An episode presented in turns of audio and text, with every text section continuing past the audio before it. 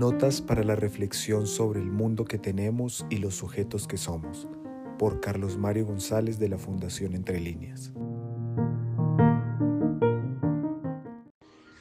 Sigamos con el pueblo judío, ese pequeño pueblo demográficamente hablando, sin grandes logros culturales y civilizatorios que mostrar, que sin embargo produce el paradojal efecto de marcar duraderamente durante milenios la cultura occidental, al punto que en el presente en que nosotros nos hallamos, mal que bien, querámoslo o no, cada uno de nosotros lleva sobre su propia vida y sobre su propio cuerpo las marcas de lo que los judíos transmitieron y que lo hicieron en lo fundamental bajo el modelo de una moral, moral que habiendo sido recogida por el cristianismo y desarrollada por él, pues es la que también ha definido las relaciones que nosotros tenemos con nuestra existencia. A ese pueblo lo habíamos dejado en la orilla oriental del Nilo, cuando después de salir de Canaán se instalan allí en busca de tierras más feraces, más amables para su supervivencia. Estamos hablando hacia el siglo XVI. Ellos son inicialmente recibidos, acogidos y tolerados por el faraón, pero más adelante el poder faraónico da marcha atrás y esclaviza a los judíos. Y los judíos tendrán que vivir un larguísimo tiempo de esclavitud destinados a trabajos forzados que apuntan pues a lo que valga la expresión son las faraónicas empresas arquitectónicas que emprende Egipto. Sin embargo, en el siglo XIII, Egipto, por una serie de dificultades internas y externas, conflictos con vecinos, con enemigos, etc., el poder egipcio se debilita y en esas fisuras de ese poder debilitado aprovechan los judíos bajo el liderazgo de Moisés para fugarse.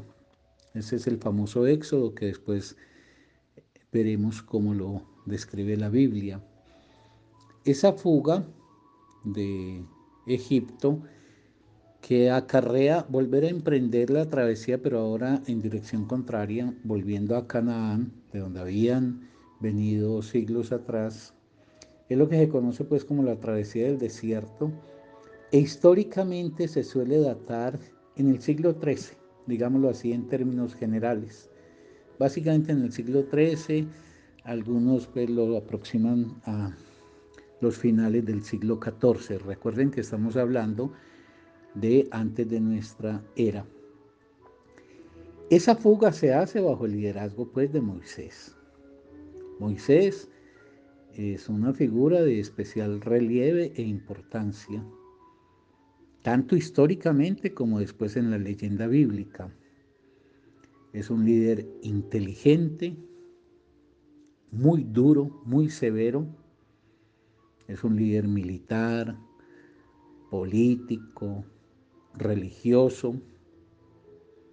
Hay inferencias históricas que lo sitúan como un sacerdote, por ciertas peripecias de su vida, un sacerdote en Egipto durante el reinado de Akenatón, donde se había intentado desplegar por parte de Akenatón la creencia en un Dios único, el Dios Sol, pero que no alcanzó a tener pues mucha raigambre en la sociedad egipcia.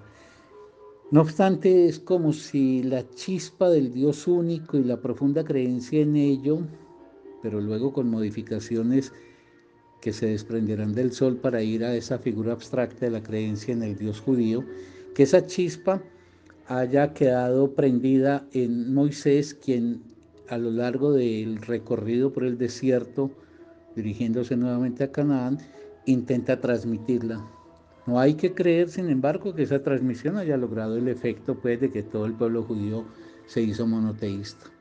La historia del monoteísmo en el judaísmo es muy larga. Estamos en el siglo XIII y solamente ocho siglos después el monoteísmo empezará a cobrar una vigencia plena en el propio pueblo judío.